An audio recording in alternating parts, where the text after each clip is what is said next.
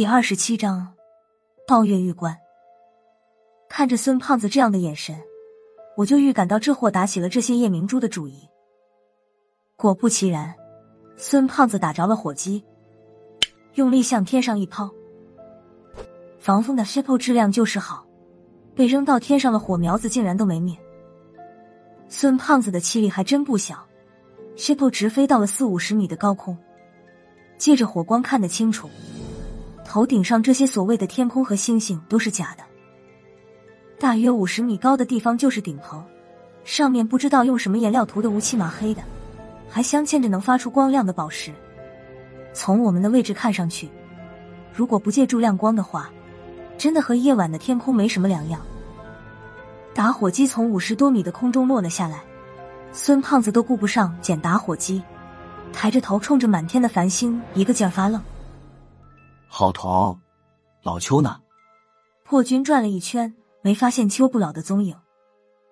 郝文明指着湖水的对面说道：“他在前面探路，看看有没有路能出去。”我向郝文明指的方向望了几眼，就是一片犹如镜面一样的湖水，哪有什么人影？郝头，邱主任是从哪儿过去的？有桥，这是什么鬼地方？郝文明一瞪眼说。我他妈怎么知道？然后又跟了一句：“不是我说，你以为我是谁？什么都知道。”郝文明话音刚落，湖面中心处突然冒出一团火光，紧接着，一个好像信号弹一样的火球飞升上天，火球势道很猛，直到打在天棚，崩裂成几个小的火球，才四处散开，看起来就像是一个小号的烟花。这个火球把孙胖子已经挂在棚顶繁星上的魂拉了回来，他盯着已经烧的差不多的火球，喃喃说道：“南明离火，哼，还南明离火。”破军被孙胖子气乐了：“你这都是在哪儿听的？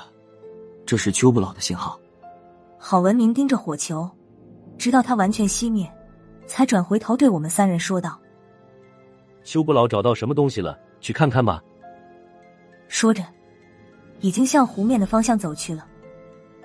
好头，等一下！没想到孙胖子在这个时候拦住了郝文明。这个入口是不是要安排个人守着？要是邱主任那边有什么变化，咱们起码能有一条退路。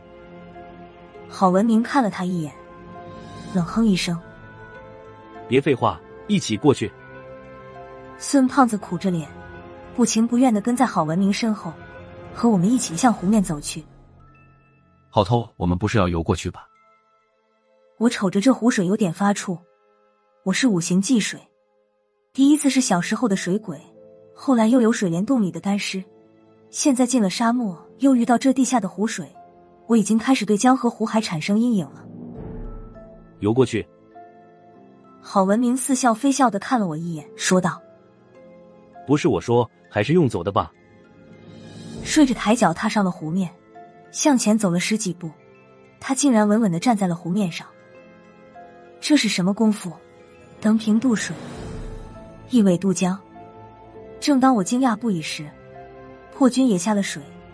他学着郝文明的样子，踩着湖面的水，走到了郝文明的身旁。辣子，你们快点上来！破军向我和孙大圣招了招手，说道。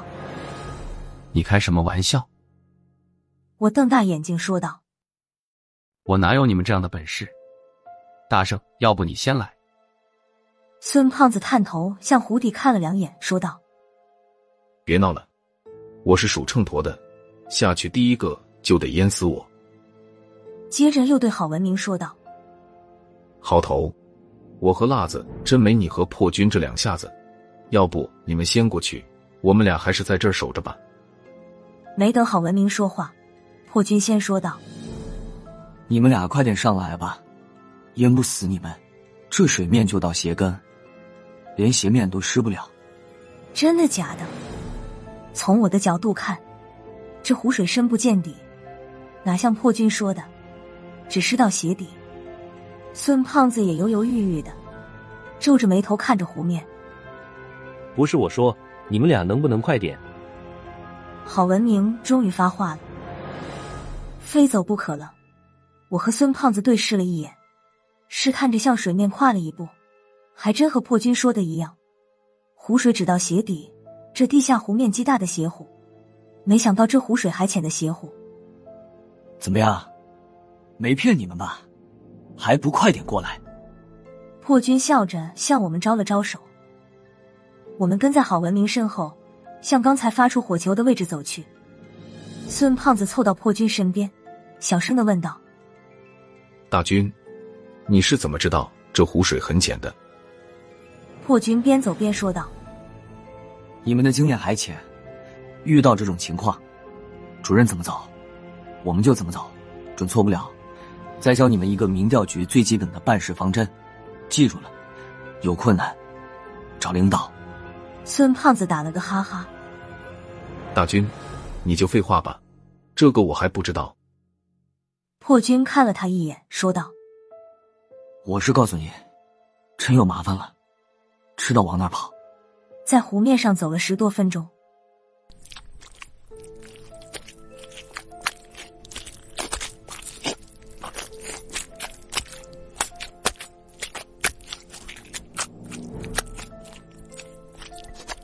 湖面上出现了一个白茫茫的物体，旁边好像还有一个人。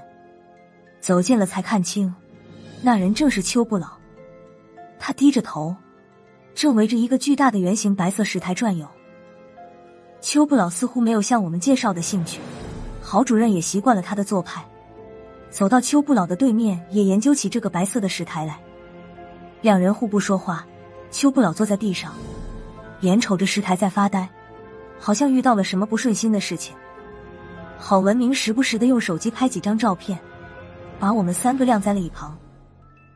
我和孙胖子本想靠前，也去凑个热闹，却被破军一把拦住。等他俩有了结论，我们再过去。这也是民调局的规矩。等了一会儿，两位主任还没有停下来的意思。孙胖子忍不住了，向离自己最近的郝文明问道：“郝头，这是个什么东西？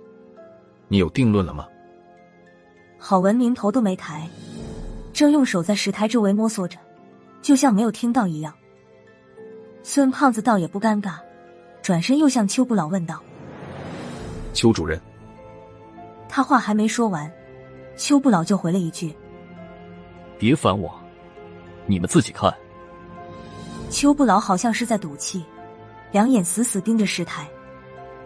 既然邱主任发话了，我们三个就都凑了过去，围到了石台的四周。靠近了，看得更清晰了。这个石台直径约三米，高一米半。虽然我对石器没有什么研究，但也能认出来，这个石台的质地是汉白玉的。至于是干什么用的，就看两位主任的意见了。终于，郝文明停了下来，他脸上多了一丝笑意，冲对面的邱不老说道：“不是我说，这不是大月之国的。”“嗯，不是。”邱不老沉着脸点了下头。郝文明脸上的笑意更盛了，慢慢又说一句：“古治国。”这次邱主任连头都懒得点了，只是轻哼了一声：“差不多吧。”郝文明摸着白玉石台，眼睛却向邱不老那边瞟来瞟去，眼角的鱼尾纹笑的都堆在了一起。是抱月玉关。邱不老白了他一眼。嗯，我走眼了，你满意了吧？这次我忍不住插嘴了。两位主任，咱们快点，一次说完不行吗？说完了就快点找路出去。见秋不老吃瘪，郝文明的心情大好，他话也多了起来。郝主任轻拍了一下玉石台，说道：“这个玉石台叫做抱月玉棺。”是古治国时期国王死后专用的棺椁。孙胖子想到了什么，说：“那上面那句定是潼关呢？”这句话把郝文明给问愣了。之前他给的说法是古治国百劫王是被人害死的，尸首被放置在定尸潼关里。那么同一个墓穴，这个抱月玉棺里面装的又是谁？经孙胖子这么一说，抱月玉棺里到底是什么？郝文明心里也没底了。这时他眨巴眼睛的速度都快赶上雨刷了。想知道里面是什么？有那么困难吗？貌似很好解决吗？我敲了敲玉棺的顶部，说道：“打开看看，不就什么都知道了吗？”哼！郝文明斜眼看了我一眼，知道个屁！不是我说，你以为我和邱主任是吃干饭的？要是那么容易，我早就打开了。他缓了一口气，继续说道：“这里发现的抱月玉棺是迄今为止最完整无缺的。之前在内蒙古还发现过一个，不过在起棺的过程中遇到了一个无法解决的难题。后来因为技术失误，玉棺里的尸体和陪葬物几乎被损毁殆尽。无法解决的难题，不就是一口棺材？能有什么难题？”我觉得郝文明的话水分太大，有志气。秋不老也来了精神，冲我竖了竖大拇指：“你来试试，看看能不能把玉棺打开？能有多难？推开棺材盖，把里面的软露出来不就行了吗？就算我推不动，不是还有破军在吗？这家伙属于经济实用型的，一个人能当十个人使。”等我围着抱月玉棺转了一圈，开始傻眼了。整个玉棺连同棺盖就像一块整玉雕刻出来的，严丝合缝，完全就是一个整体。别说棺材盖和棺身之间的缝隙了，整个玉棺连一道裂痕都没有。又围着玉棺转了几圈。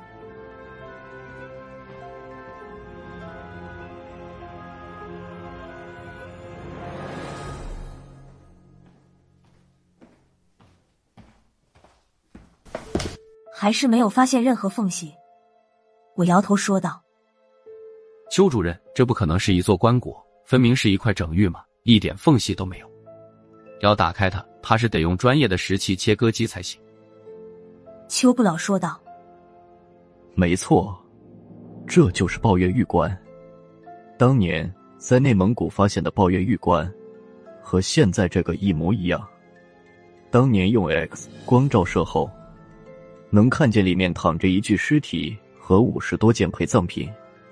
当时的做法也和你刚才想的一样，用专业的玉石切割机切开玉棺的顶部。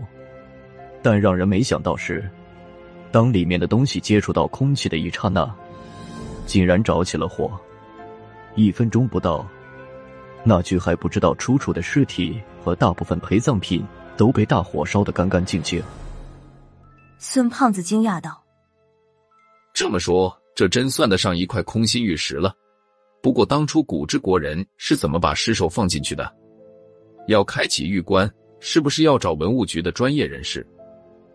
你以为还有比我们民调局更专业的吗？邱不老盯着孙胖子的眼睛说道：“老邱，再看看玉棺的表面有什么线索吧。”郝文明出来打了个圆场。孙胖子说道：“好头。”那什么，我肚子不舒服，去方便一下。郝文明头都没抬的说道：“在原地解决吧。”郝文明的话让我们都苦了脸，邱不老的脸色都有点发绿。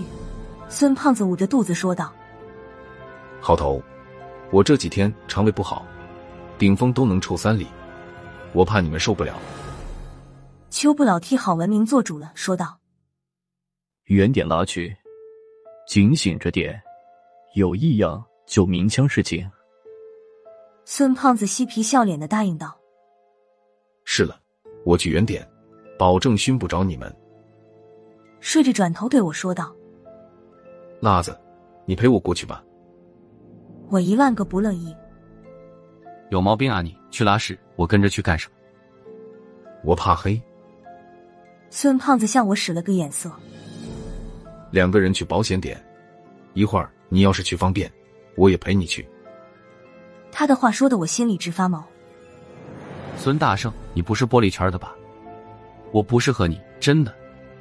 还是破军和你去吧，他高高大大的，你们俩简直就是天造地设的一对。破军不干了，说：“去你的，拉上我干嘛？沈乐，还是你眉清目秀，一表人才的。郝文明有点不耐烦了，说道：“拉子，你陪孙大圣去，早去早回。”